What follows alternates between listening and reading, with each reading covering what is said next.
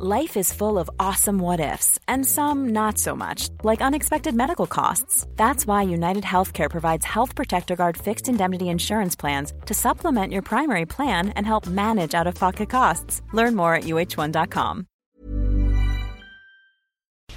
Esto es República H, la información más importante de lo que pasa en el interior de la República, con el punto de vista objetivo, claro y dinámico de Blanca Becerril.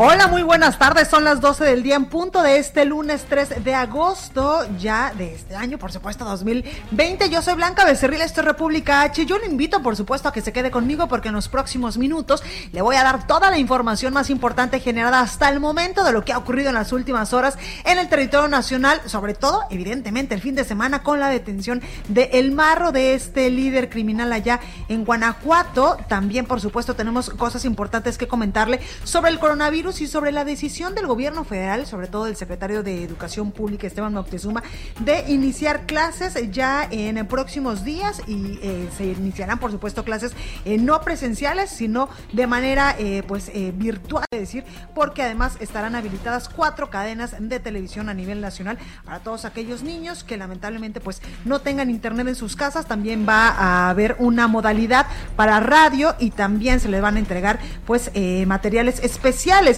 Además, hoy estamos muy contentos en este eh, grupo empresarial, el Heraldo Media Group, porque eh, pues gracias a usted, en verdad de todo corazón se lo decimos, que gracias a usted, a todas las personas que todos los días pues nos escuchan a través de la frecuencia del Heraldo Radio, hoy estamos muy contentos de anunciarle que iniciamos pues estas transmisiones desde Ciudad del Carmen en Campeche, donde ya nos pueden escuchar por el 90, eh, por el 100.1.3 de FM y por el 950 de AM todos los días, por supuesto en punto de las 12 y desde muy temprano con mis compañeros hasta muy entrada ya la noche donde pues le estaremos dando la mejor información de lo que sucede en México, en el mundo, en espectáculos, en cultura, en deportes. También tenemos pues programas un poco más enfocados y por supuesto el mío donde le estaré dando toda la información de lo que sucede en el interior de la República, también por supuesto en el centro del país. Así que esta casa, eh, pues este grupo de, eh, empresarial estamos muy contentos y muy agradecidos con usted por el favor que nos hace todos los días por escucharnos y seguimos, por supuesto, pues ampliando esta cobertura que tiene el Heraldo Media Group y el Heraldo Radio en toda la República Mexicana. Hoy, como le digo, pues abrimos eh, estación aquí en Ciudad del Carmen, en Campeche, donde, que le digo? El clima está delicioso, hace un calorcito súper rico, nada que ver con otros estados del país que en estos momentos pues hace frío o está lloviendo y bueno usted sabe que a mí me encanta comer delicioso y que cada vez que voy al interior de la República, pues me paro en estos lugares típicos para degustar lo mejor de la gastronomía mexicana. Y hoy espero que en unos momentitos más cuando terminemos este espacio informativo podamos ir a La Pigua, que es uno de los mejores restaurantes eh, de pescados y mariscos de alta cocina campechana para probar algo emblemático de la cocina campechana que son pues los camarones empanizados en coco usted seguramente los habrá probado, que son deliciosos. También es muy típico aquí de Campeche el, plan, el pan de cazón, que lleva pues el pescadito en lugar de, del migajón, que por cierto el pan de cazón aquí en Campeche es, eh, fue reconocido por la UNESCO como Patrimonio Cultural Inmaterial de la Humanidad. Así que algo que hay que comer cuando vengamos a Campeche es este pan de cazón, estos camarones, como le digo, empanizados en coco y también el chocolomo que está desde 1543, desde la época de los mayas hasta nuestros días. Así que esas son las recomendaciones para cuando usted venga a Campeche y si le gusta comer como yo, pues ahí está la pigua donde puede degustar estos platillos y por supuesto que toda la gente linda de Ciudad del Carmen que nos está escuchando en estos momentos, muchísimas gracias porque a partir de hoy el Heraldo Radio le estará llevando hasta usted la mejor información de lo que sucede, como ya le he dicho, pues en toda la República Mexicana, por supuesto, información exclusiva de lo que sucede aquí en Campeche, de lo que pasa en los espectáculos, como ya le decía, y también en otro tipo de noticias. Así que en verdad muchísimas gracias y los esperamos pues todos los días aquí en Ciudad del Carmen en Campeche, donde pues hoy estaremos estrenando estación. Oiga, también le recuerdo que nos puede seguir en nuestras redes sociales. Estamos en Twitter como arroba el heraldo de México. Mi Twitter personal es arroba blanca. También estamos en Instagram, en Facebook, en YouTube y completamente en vivo desde cualquier parte de la República Mexicana y desde cualquier parte del mundo. Ya nos puede escuchar a través de www.elheraldodemexico.com .com.mx. También, eh, pues en Monterrey nos escuchamos por el 90.1 de FM, allá en la Ciudad de México por el 98.5 de FM, aquí en Ciudad del Carmen, en Campeche. A partir de hoy nos puede escuchar por el 100.1, 101.3 de FM, 101.3 de FM y 950 de AM.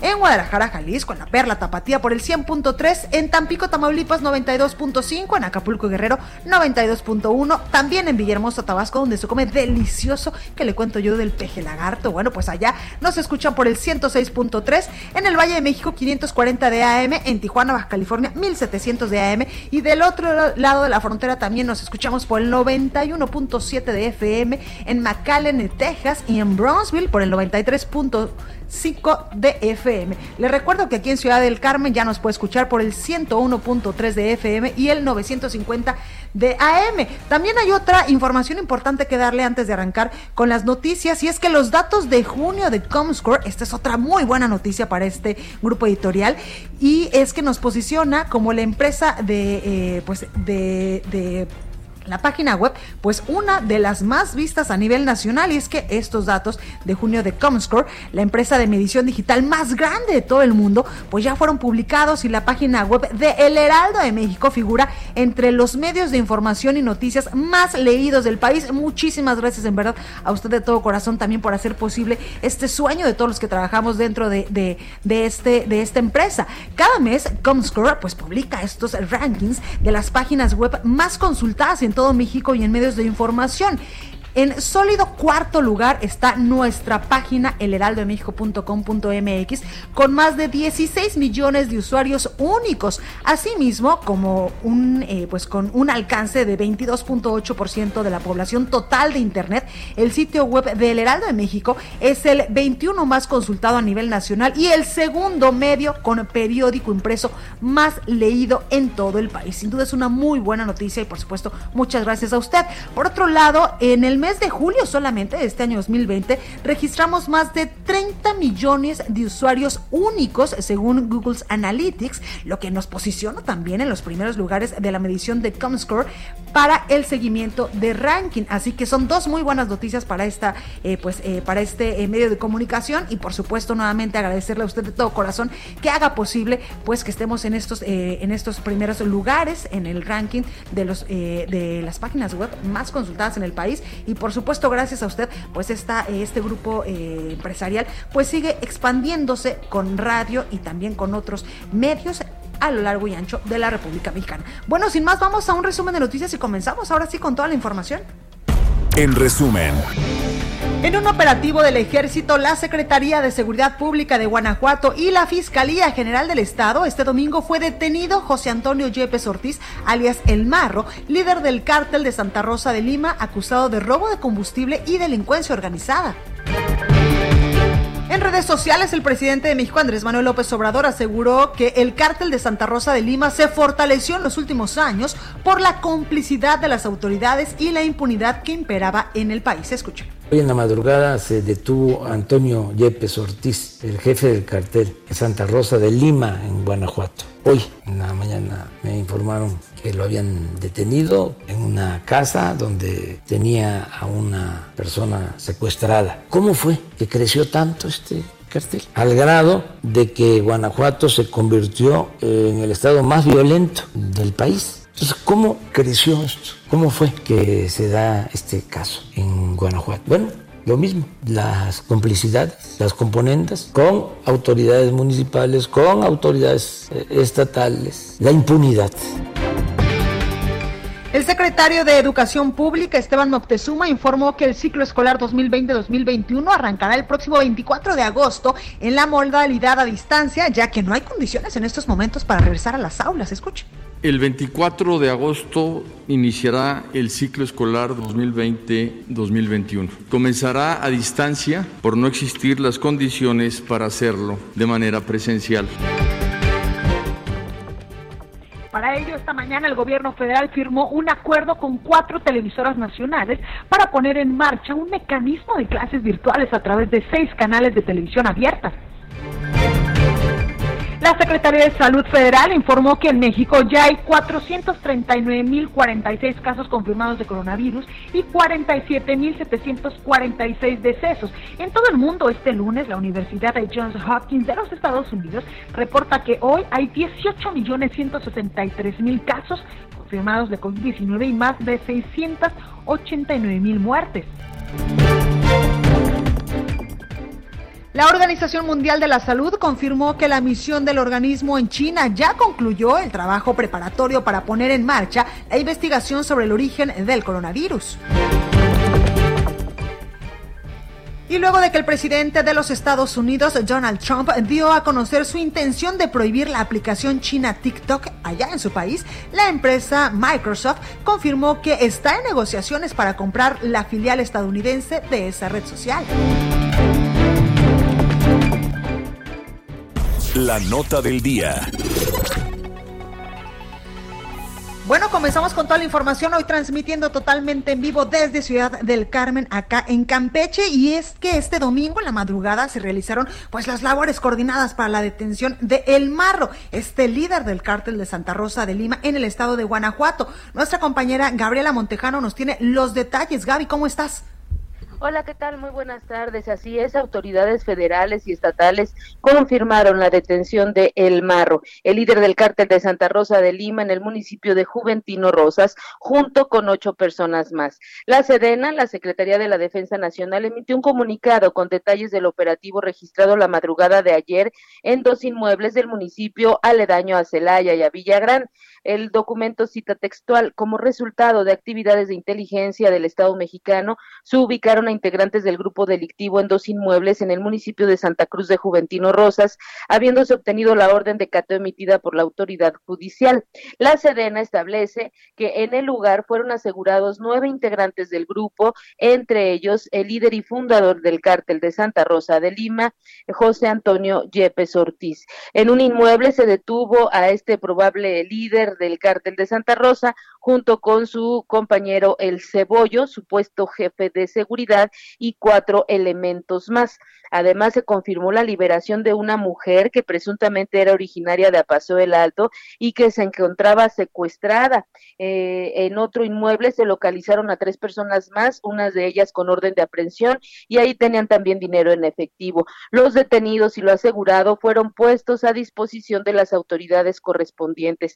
Te comento que en las últimas horas en Guanajuato, pues eh, había una especie de alerta sobre la posibilidad de reacciones ante la detención del líder criminal. Sin embargo, no hubo bloqueos ni hubo incendios de ninguna naturaleza, pero sí ha habido, en las últimas 12 horas han aparecido dos cuerpos envueltos en bolsas plástico, de plástico negras con cinta canela y con un letrero en donde el cártel de Santa Rosa de Lima se acredita los homicidios y aseguran que están más unidos que nunca. Este es mi reporte desde Guanajuato. Pues ahí lo tenemos, Gaby, muchas gracias. Buena tarde. Y es que precisamente el día de ayer, gracias Gaby, el gobernador de Guanajuato, Diego Sinue Rodríguez, pues informaba a través de su cuenta de Twitter la, la captura de El Marro, quien es pues el principal líder de un grupo criminal que operaba en la región Laja Bajío del estado de Guanajuato. Y precisamente hace dos horas el gobernador acaba de emitir un mensaje a través de Twitter donde eh, pues sigue la mesa de trabajo para la paz y la seguridad y dice el gobernador, seguiremos emprendiendo acciones en conjunto para detener a los delincuentes que pretenden afectar la paz en el estado de Guanajuato.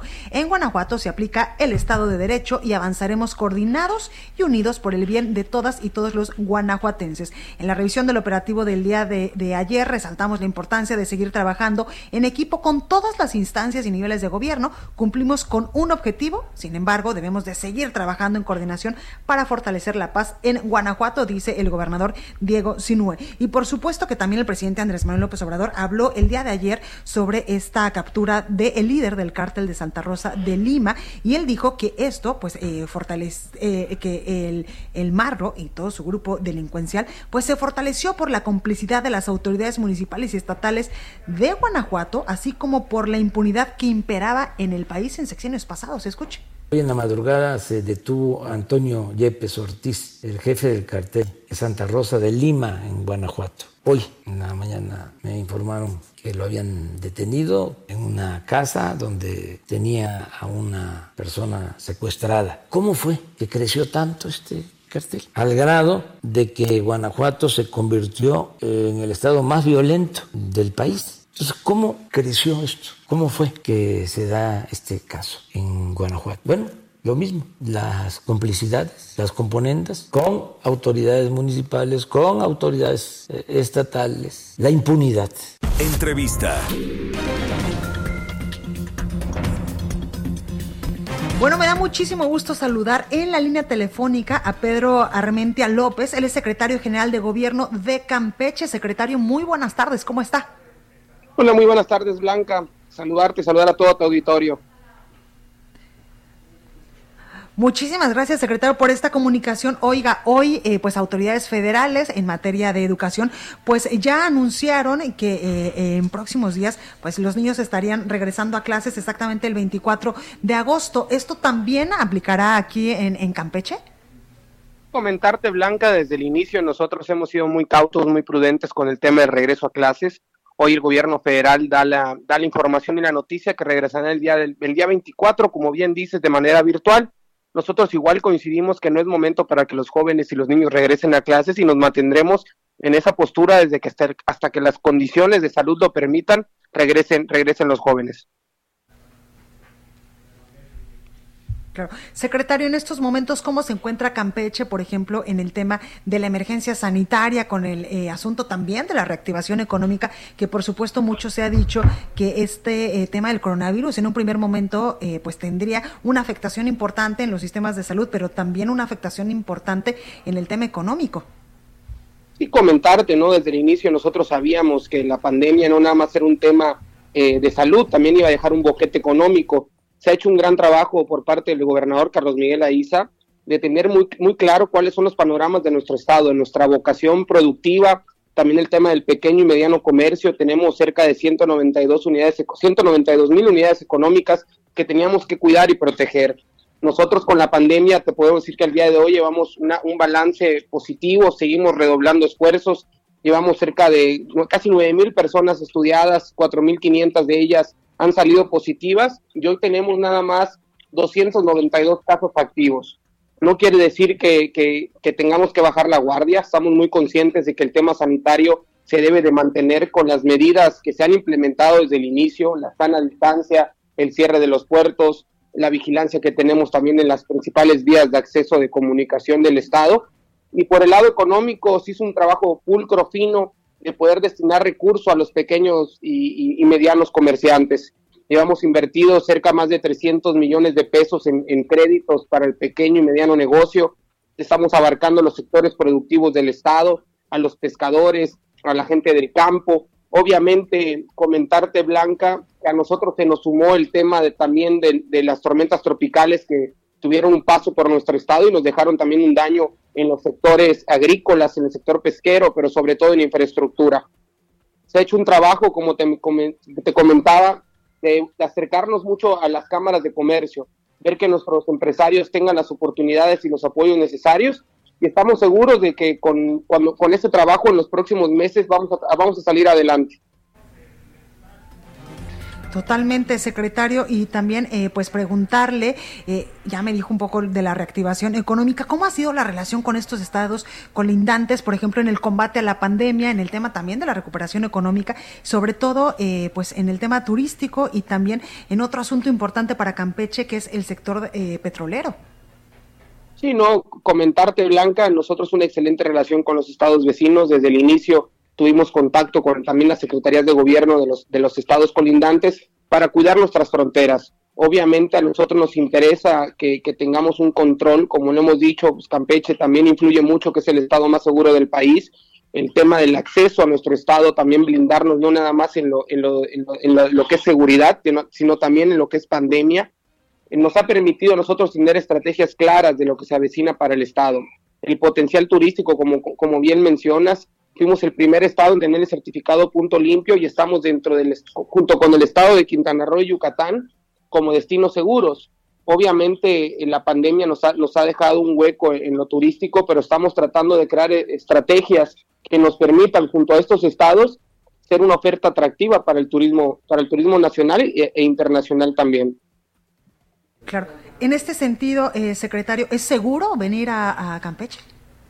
Totalmente seguro, lo hemos dicho desde el inicio. Nosotros somos un estado que ha, priorizado y le ha dado le ha dado prioridad al tema de que la gente se siente en un estado en paz, con armonía, un estado seguro, sin violencia. Obviamente no podemos tapar el sol con un dedo. Hay, hay situaciones también que, que, se presentan en la zona sur del estado, pero nosotros podríamos decir, no lo dice el estado de Campeche, lo dice el Secretariado Ejecutivo Nacional, somos el estado más seguro del país y tenemos que mantenernos en ese perfil.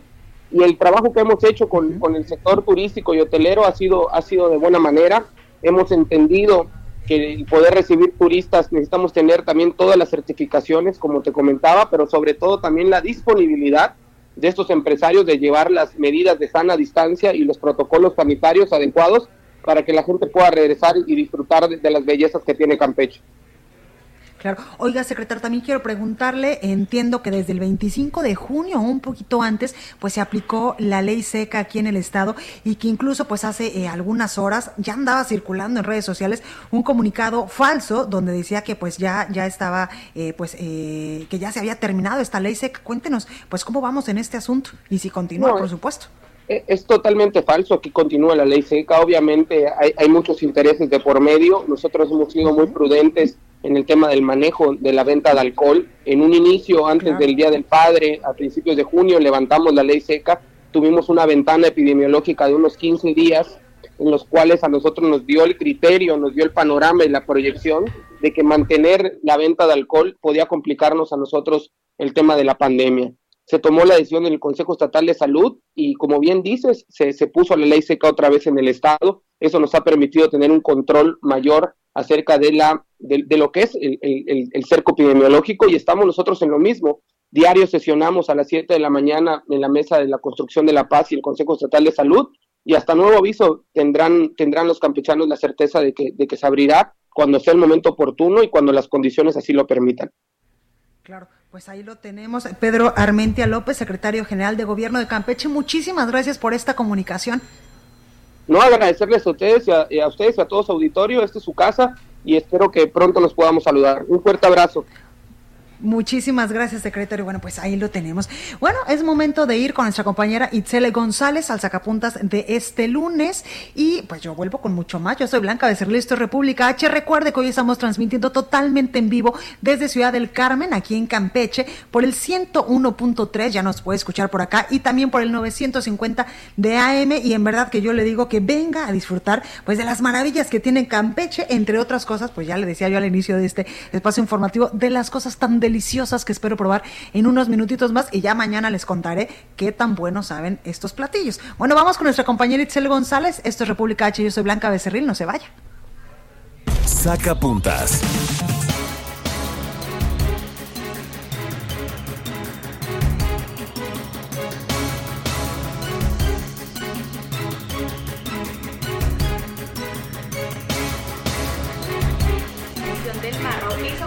Con aplausos a oficialistas y a oposición en la Cámara de Diputados. Cada uno le colgó la medalla a sus afines. El PAN exaltó la labor del gobernador de Guanajuato, Diego Sinué, la bancada de Morena a las fuerzas federales y al gobierno federal.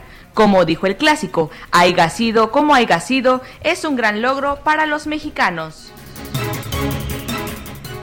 la diputada Lorena Villavicencio nos confirmó que están por anunciar con todo y manifiesto una nueva corriente democrática al interior de Morena que reivindique el derecho a discrepar en la discusión parlamentaria para que nadie sea linchado por sus compañeros, también para que acaben con el mayoriteo y aprobación a ciegas de iniciativas.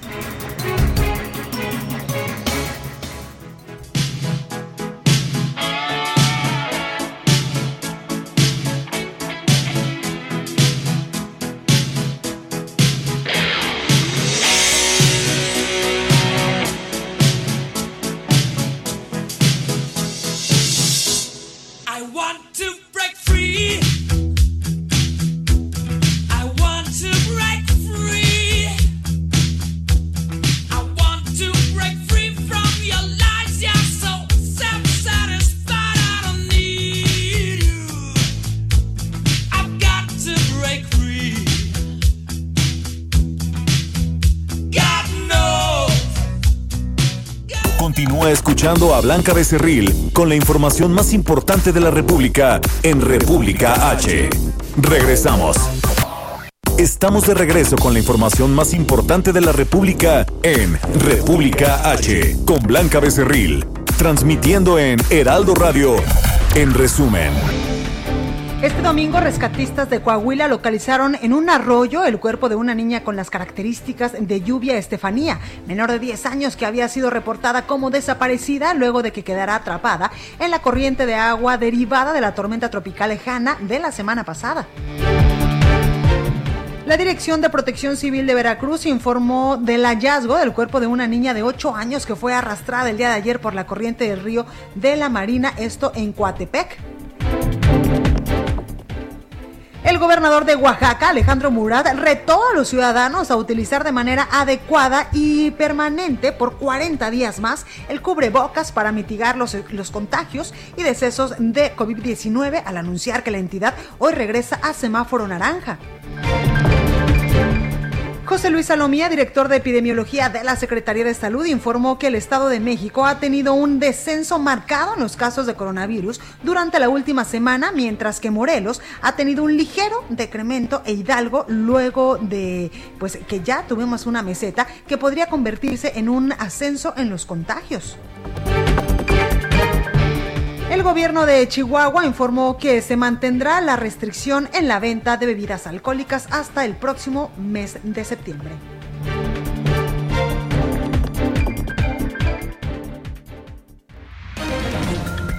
Bueno, continuamos con más información y hablando eh, pues eh, de, temas de la emergencia sanitaria, por supuesto, y también de temas eh, de educación.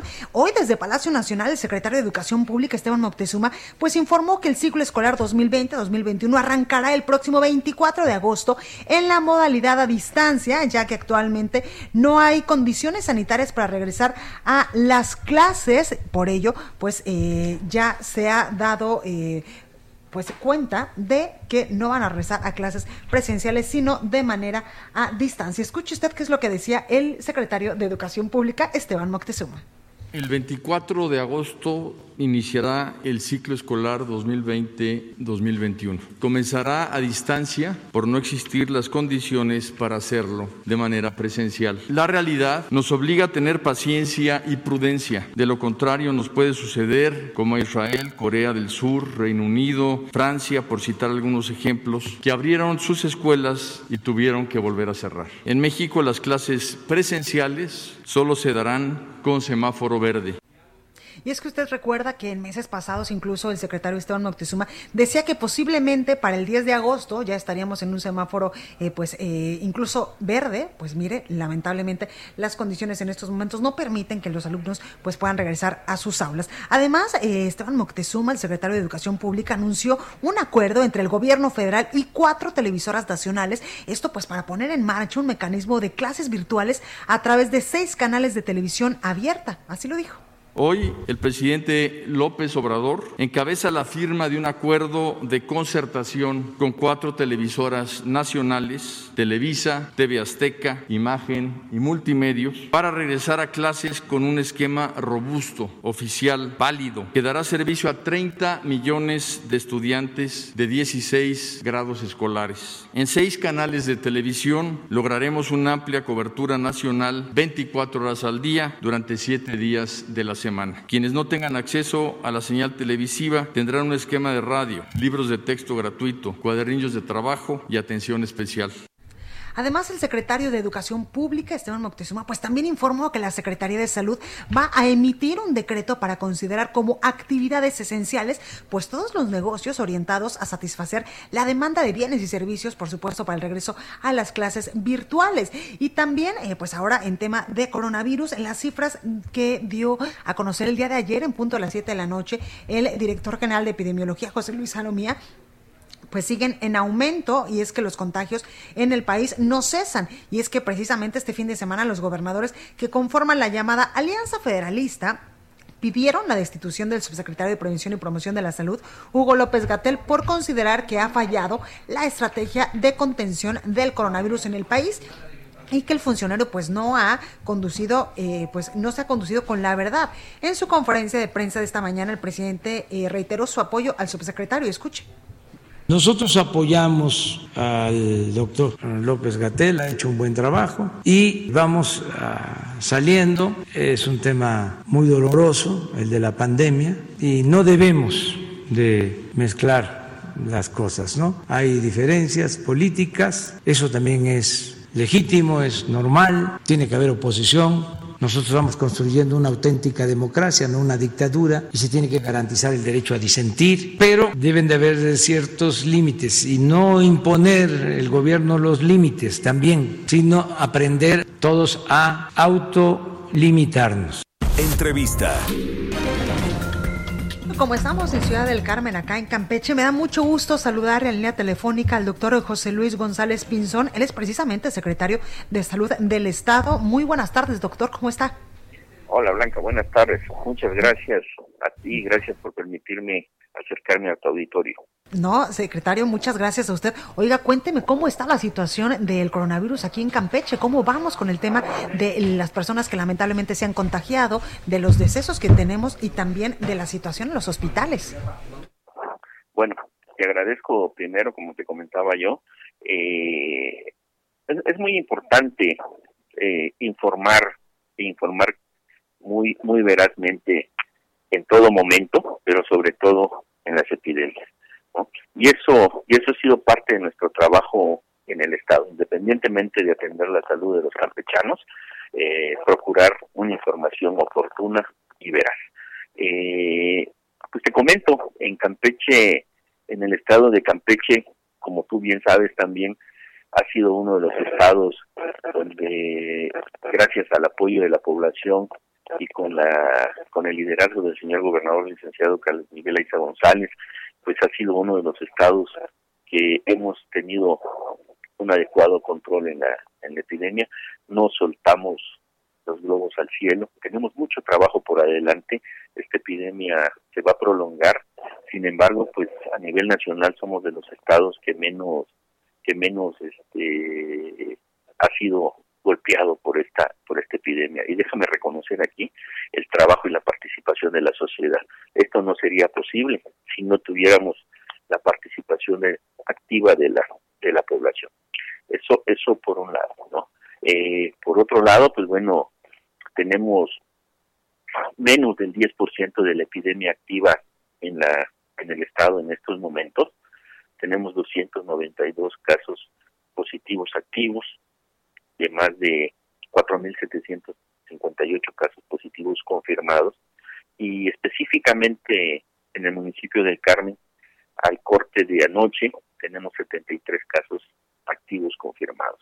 ¿no? Estas son cifras muy alentadoras, insisto, no son cifras definitivas porque esto cambia día con día, pero habla del, del comportamiento de la epidemia y de la participación muy importante de la, de la sociedad. Y en relación a los hospitales, como tú ves en las, en las estadísticas diarias, tenemos suficiente camas en ocupación hospitalaria a nivel general y en los últimos días, en las últimas semanas, pues hemos estado en el último lugar de ocupación de camas con ventiladores volumétricos. ¿Qué te quiero decir con esto? Que la infraestructura en Campeche se ha ido fortaleciendo durante toda esta epidemia para reaccionar de una manera pronta y oportuna en los en, la, en los habitantes que requieran de estas de estas atenciones. Claro. Eh, también, secretario, quiero preguntarle, en estos eh, momentos, pues Campeche está en semáforo epidemiológico color naranja, ¿qué significa esto para los campechanos? Y también las acciones que están implementando, pues para, en medida de lo posible, eh, cortar esta propagación del coronavirus. Claro. Eh, Campeche desde hace más de siete semanas está en el semáforo color naranja, que eso es muy importante si tú te das cuenta, a nivel nacional solamente hay dos colores activamente en el semáforo, el rojo y el naranja. El, naranja en el estado de Campeche lo hemos implementado aún con un poco más de medidas restrictivas en relación al criterio nacional. Esto es con el único afán de que vayamos socializando y vayamos vayamos haciendo costumbre las medidas que debemos de tener en el en el comportamiento en el en áreas públicas y en el comportamiento en casa ¿no? eh, el, en este momento el semáforo naranja nos implica prudencia nos implica prudencia eh, una nueva normalidad un comportamiento adecuado hemos este, identificado las actividades esenciales que son los servicios médicos, maquiladoras, minería, industria de la construcción y trabajando firmemente en todo el estado. Nosotros a través de la Secretaría de Salud hemos implementado operativos específicos en todos los estados, en todos los municipios, perdón, donde una de nuestras prioridades es trabajar pie a tierra, trabajar de manera conjunta en promoción de la salud, en este, riesgos sanitarios, en búsqueda intencionada de casos, en sanitización y también incorporamos el, componente de vectores. De vectores, con esto que estamos tratando, tenemos otros padecimientos como es el dengue, zika y chikungunya, que en cualquier momento se pueden confundir o que pueden agravar muchísimo más a una persona que, que tuviese este, la mala fortuna de ser positivo a COVID. Entonces estamos haciendo acciones integrales de salud en todos los municipios. Hemos prácticamente concluido la primera vuelta en todos los municipios del estado, pero estas acciones lo vamos a hacer aún más en los meses de agosto, septiembre y octubre. ¿Y por qué? Porque en octubre recordemos que empezamos otra vez la temporada de influenza, que prácticamente se encuentra presente todo el año y que tenemos también que ser muy cuidadosos para evitar eh, que tengamos brotes de, influencia en nuestra población. Totalmente, pues ahí lo tenemos, doctor José Luis González Pinzón, secretario de Salud de Campeche. Muchísimas gracias por esta comunicación y mucha suerte por todo lo que viene en los próximos meses en materia de salud aquí en el Estado. Muchísimas gracias, estamos aquí a sus órdenes con mucho gusto y un saludo a todo auditorio y siempre la recomendación, si no tienen por qué estar en la calle, quédense en casa, mantengan la sana distancia, lávense las manos, usen alcohol gel de requerirlo y el uso adecuado, adecuado del cubrebocas. Eso es Un importante. cubrebocas mal usado no sirve para nada. Totalmente de acuerdo. Tenemos que Muchísimas- usarlo de manera adecuada. Totalmente. Muchísimas gracias, doctor. Muchísimas gracias, Blanca. A tus órdenes. Gracias, gracias. Bueno, pues vámonos rápidamente con nuestra compañera Mayeli Mariscal hasta Jalisco porque este estado de la República se salva de activar el botón rojo de emergencia por el COVID-19. Mayeli, ¿cómo estás? Hola, ¿qué tal Blanca? Muy buenas tardes, buenas tardes a todo el auditorio. Así es, pues finalmente Jalisco no aplicará este botón de emergencia que ya hemos comentado, implicaría el detener las actividades durante 14 días. Este anuncio lo hizo el gobernador Enrique Alfaro Ramírez el día de ayer, justo al dar a conocer los indicadores que podrían eh, pues activar este botón. Y es que dice que eh, disminuyeron justamente los casos por cada millón de habitantes en relación a la semana pasada, ubicándose el indicador en 309.4 casos, además de que en la ocupación hospitalaria, aunque sí aumentó eh, un poco, pasó de 28.4 a 29.1. Destacó que pues eh, esto ha logrado mejorarse justamente debido a que se ha comenzado pues ya a aportar y a ser un poco más conscientes el eh, cubrebocas y sobre todo el mantenerse en casa. Y es que hay que recordar que tenemos que dar prioridad a aquellas personas que tengan que salir obviamente a trabajar y eh, pues incluso para las compras si puede ir solamente una persona en familia es lo mejor y justo este viernes, pues como ya lo hemos comentado en estos espacios, se anuncia la campaña Estamos Juntos y lo traemos bien puesto, que tiene que ver con el uso de cubrebocas, en el cual eh, varios sectores económicos, productivos, universidades, en fin, prácticamente eh, pues todo el Estado estarán eh, concientizando sobre el uso correcto del cubrebocas y también eh, comentarles, Blanca, que bueno, otro de los anuncios eh, priori- prioritarios o relevantes que hizo ya el gobernador Enrique Alfaro Ramírez tiene que ver con la cancelación de los eventos masivos, incluidos informes de gobierno, ceremonia pública de fiestas patrias y por supuesto las tradicionales fiestas de octubre que pues este año tendrán que eh, quedar por ahí en pausa, Blanca. Ahí lo tenemos, Mayeli Mariscal. Muchísimas gracias. Cuídate. Hasta, claro que sí, igualmente. Hasta luego. Buen día. Entrevista.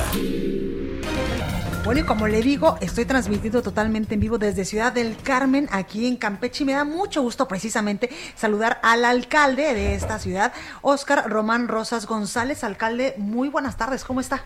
Buenas tardes, Blanca Becerril, bienvenido al calorcito. A Qué rico, oiga, ya me urgía. De verdad, qué rico y los alimentos son mejores. No, bueno, ¿qué le digo? Que ahorita ya me puse a investigar tanta cosa que voy a comer hoy, alcalde, que seguro mañana voy a llegar a la Ciudad de México con unos un kilo mínimo de, de haber subido. Sí, eh, yo creo que el venir a esta zona, pues diferente el tipo de comida y la frescura de los alimentos del mar, principalmente. Totalmente. Oiga, alcalde, cuénteme en temas no tan buenos, ¿cómo nos ha ido con el asunto del coronavirus aquí en, en Ciudad del Carmen? Pues como todas las ciudades es un tema muy complejo. Lamentablemente, lo decía de manera muy correcta el secretario de Salud, hay que redoblar esfuerzos. El gobierno del Estado ha hecho un trabajo intenso proporcionando apoyos a los diferentes hospitales. Ese gobierno que encabezo desde el arranque de, la, de lo que se daba a conocer el coronavirus, eh, me dediqué a hacer gestión con la Dirección de Petróleos Mexicanos, el cual nos proporcionó una cantidad sin precedentes de apoyo en lo que se refiere a protección a los médicos y trabajadores y que, están. está la zona de Campeche, hay que recordarle. Efectivamente, dado esa situación de que Petróleos Mexicanos eh, de, está, está, presente en esta región, pues debe ser los, eh, las, la institución más solidaria, claro. ya que la cantidad también de gente al inicio de la pandemia que se venían presentando de gentes en plataforma fue muy alta. Sí. Y yo pedí al director de Petróleos Mexicanos que nos ayude a los hospitales y gracias al apoyo también el respaldo del gobernador logramos conseguir una cantidad importante de material que se les fue dando a los hospitales que están operados por el gobierno federal, uh -huh. al IMSS, al ISTE, al Hospital Naval, al Hospital de Pemex y, y, de, y Hospital María Socorro Quiroga operado por el, el gobierno estatal y pues de alguna manera saliéndome de las obligaciones constitucionales que tiene un ayuntamiento, me dediqué a hacer la labor de gestión para beneficio de todos los carmelitas. Claro. No quería eh, eh, permanecer inactivo en una situación tan delicada como es el contagio que han tenido muchas eh, gentes de Carmen y que lamentablemente también han, han, han fallecido. ¿no? Uh -huh. Así que esa labor pues me llevó también a llevar una campaña intensa de sanitización en los espacios públicos, en los súper, donde todos los carritos que tienen mucho contacto, sí, donde claro. la gente los agarra, el flujo de gente también en algunos eh, lugares de compra de alimento, en los propios hospitales. Hicimos una campaña muy intensa de sanitización que hasta la fecha sigue llevándose a cabo y colocamos un módulo cerca en la zona de, de playa, una parte que le llamamos el Domo del Mar, en el cual tú puedes llevar tu vehículo y te lo sanitizamos Ay, completamente. Y, y, ya en, en, esta última etapa, aún no siendo, esto es importante, no siendo responsabilidad del gobierno municipal el dotar de medicamentos a la gente, hicimos un gran esfuerzo económico, me refiero, uh -huh. y hemos colocado el primer módulo COVID que tiene como propósito atender a través de dos líneas telefónicas todas las dudas que tenga algún paciente, agendar su cita, ayudarlos con el tratamiento totalmente gratuito. Pero si alguno de los pacientes tiene una situación un poquito más grave, uh -huh. tenemos una cantidad de, de, cargas de oxígeno que pueden ser atendidos también a través de ellos. También se adquirió un vehículo, que ese vehículo permite también visitar a los infectados o a los que tengan probable contagio de coronavirus hasta su domicilio. Es el único módulo COVID en el sureste por uh -huh. parte de un gobierno municipal. Y esta tarea es una manera de cómo responder a nuestra gente, a los carmelitas, que estamos pasando, como todos una los lugares, una situación compleja. Y pues también quiero externarte que hemos hecho una campaña también de entrega de alimentos. Uh -huh. Hemos entregado cerca de 32 mil despensas, 32 mil despensas, una cantidad aproximadamente como de 12 mil pollos, pollos crudos para la alimentación. Uh -huh. Y una cantidad igual de, de, rejas de huevo de 24. Es que mucha gente, alcalde, se quedó lamentablemente sin trabajo y hay sí. muchas personas que viven al día. Y, y te quiero decir que lo seguimos haciendo. Hace unos días fuimos también al mercado de mariscos, es un mercado que se espera pura puro este pescados y uh -huh. mariscos y esta gente también se fue se benefició a través de esta actividad y las vamos, vamos a ir haciendo hasta que estos temas se normalicen. Claro. Oiga, alcalde, la reactivación económica aquí eh, en Ciudad del Carmen, ¿cómo va? Es, eh, la reactivación económica es fundamental. Porque si bien es cierto estamos pasando una situación compleja de la enfermedad, pero si las familias no tienen ingresos, no tienen igual cómo alimentarse, cómo poder resolver cosas primordiales. Dirían algunos, si no me muero del coronavirus, me voy a morir de hambre porque pues no hay sueldo que alcance y ni tampoco cartera que aguante tres, cuatro meses sin trabajo. Sí, efectivamente. Quiero decirte que este gobierno que encabezo ha iniciado a hacer cinco obras importantes de, de pavimentaciones de calles, se contrata pura mano de obra local. El gobernador también tiene obras arriba de 70 millones de pesos, está haciendo el malecón, un malecón precioso. Y hay una contratación igual muy importante de muchas personas en la zona también. La obra pública está sirviendo para darle empleo a mucha gente. Voy a anunciar también próximamente más obras para que más gente tenga empleo, pero también ya estamos por iniciar una entrega de aproximadamente 10 millones de pesos 5 millones de pesos que ha aportado el gobierno municipal y 5 una combinación de potencialización de ese dinero, haciendo una bolsa de 10 millones que se le va a entregar también a pequeños negocios para poder poco a poco ir reactivando nuestra economía. Totalmente. Oiga, alcalde, la ley seca, hace unos momentitos hablamos con el secretario de gobierno, que continúa en el estado, también aquí en Ciudad del Carmen, porque incluso, pues, eh, a través de, redes sociales hace 19, 16 horas, pues circulaba un comunicado falso donde pues ya se había terminado de decir. Es, mira, aquí hay tantas comunicaciones en ese de las redes que, que confunden a la gente y, no es posible, no ha habido también, que debo de decirlo, irresponsabilidad del manejo de redes. Empiezan a subir cosas que son tan totalmente irreales de, de lo que se está haciendo. Creo que es una manera muy sensata. acabas de hablar con el secretario de salud, estoy seguro que va en el mismo sentido, el cuidar que la gente no consuma alcohol, pues permite también y garantiza que menos gente se contagie. Cuando consume la gente alcohol se relajan los cuidados y, y, al rato la misma gente que estuvo enfiestada, a los 15 días ya tienen a un familiar que lamentablemente ha perdido la vida. Así que hay que ser responsables en esta situación tan delicada que vivimos y hay que seguir las medidas sanitarias que lo han dado a conocer los tres órdenes de gobierno. Yo he insistido mucho del uso de cubreboca de manera correcta, porque unos lo ocupan como gorro, otros lo ocupan como, como, como para la papada, ¿no? la papada tantas cosas que no hay que usarlo de manera muy correcta porque es una enfermedad que lamentablemente se ha llevado a muchos seres queridos y hay que redoblar esfuerzos por nuestra parte que no va a quedar ninguna duda, como lo dije en el módulo COVID, todo el recurso público que me permita la ley, lo voy a invertir en medicinas para recuperar la salud de muchos carmelitas. Qué bueno, qué bueno, alcalde, que usted hace eso, que muchos alcaldes deberían de estarlo escuchando y seguir su ejemplo. Oiga, alcalde, por último, preguntarle fuera del tema del coronavirus, ¿cómo va Ciudad del Carmen? Carmen eh, en su momento fue de, las, eh, de los lugares con más actividad económica, con mayor crecimiento del Producto Interno Bruto por la actividad petrolera. Todo es sabido que ha decrecido de manera significativa la producción, el precio del barril ha disminuido y lo que tenemos que buscar es otras alternativas económicas diferentes a la petrolera.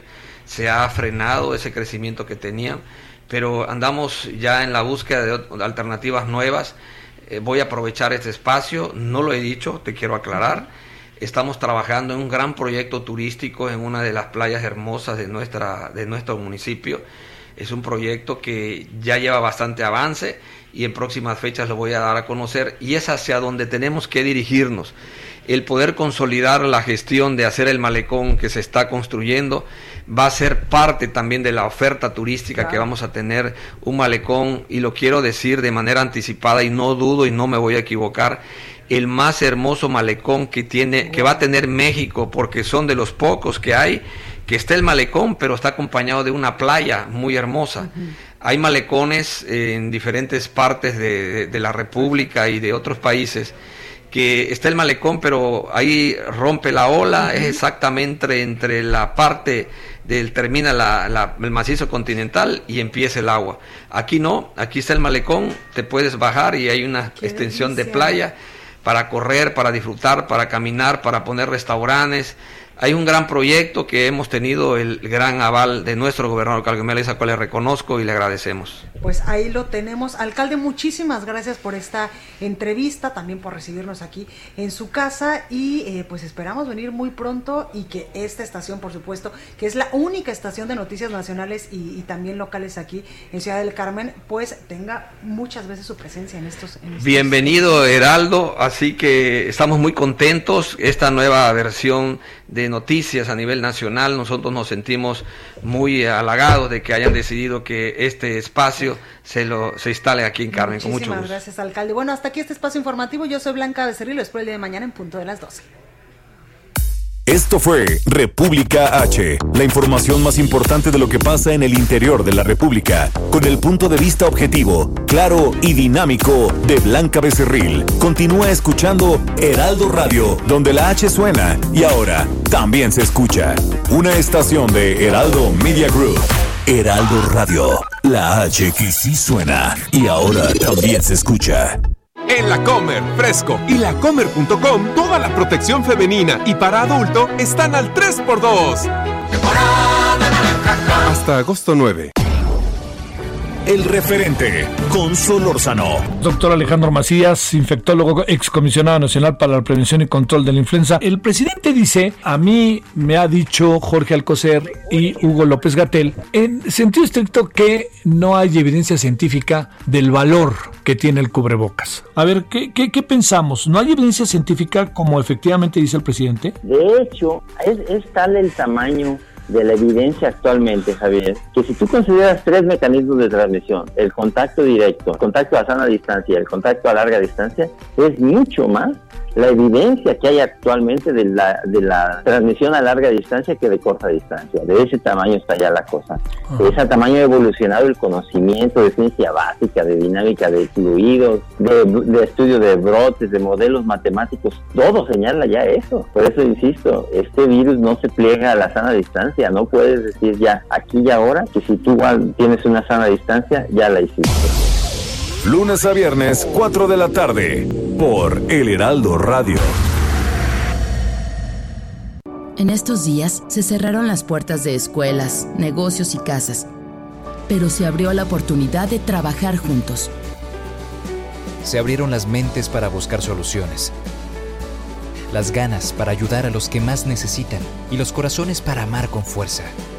Cuando las puertas se vuelvan a abrir, seguiremos ahí luchando unidas y unidos para sacar adelante al país. Cámara de Diputados. Legislatura de la Paridad de Género. Heraldo Radio 98.5 FM.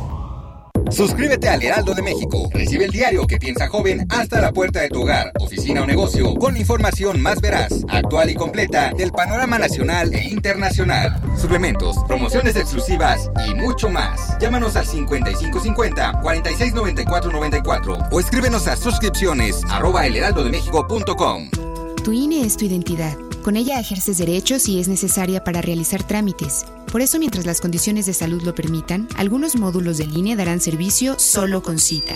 En una primera etapa entregarán credenciales previamente tramitadas y posteriormente se ofrecerán otros servicios. Agenda tu cita en INE.mx o en INETEL 800-433-2000, donde también podrás consultar protocolos y fechas. Contamos todas, contamos todos, INE. Regresamos con todas las medidas de seguridad con lo mejor de la comida española y vasca tradicional. Estamos preparados para ti. Te invitamos a hacer reservaciones. Avenida Revolución 1547 San Ángel. Ceru Restaurant. Seguimos con Takeout y Delivery. 5550-9544. Y por WhatsApp 5541-354818. Ceru Restaurant. Jesús Martín Mendoza. Jacob Polensky es la secretaria general del partido Movimiento de Regeneración Nacional. ¿Cómo se pueden caer los casos cuando se violenta el debido proceso? Y en el caso de, de usted, el Tribunal Electoral del Poder Judicial Electoral revoca la amonestación pública a usted, a Jacob Polensky. ¿Cómo considera esto? ¿Va usted a pedir algún tipo de reparación del daño moral, Jacob? Yo he querido, este, bueno, voy a subirlo a las redes, el, el tema de, pues, de cómo la, la resolución de la sala superior pero no me han dejado ni respirar. Hace un ratito me estaban mandando varios compañeros una nueva campaña que traen ahora que creo que le han gastado muchísimo dinero. Entonces dices, bueno, de verdad, ¿por qué no saben eh, competir limpiamente? y que sean sus resultados de cada quien los que hablen por cada quien. ¿Por qué hacen campañas sucias y hasta gastan tanto dinero en ello unos y otros? Lunes a viernes, 6 de la tarde, por El Heraldo Radio.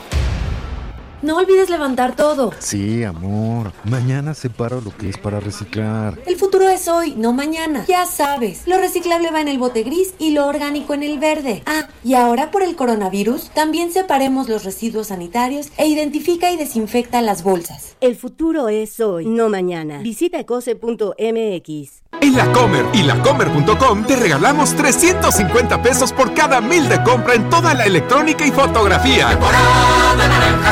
Hasta agosto 6. Heraldo Radio. La HCL se comparte, se ve y ahora también se escucha. Ahora al aire. A la una, con Salvador García Soto. Un encuentro del diario que piensa joven con el análisis y la crítica. A la una, con Salvador García Soto.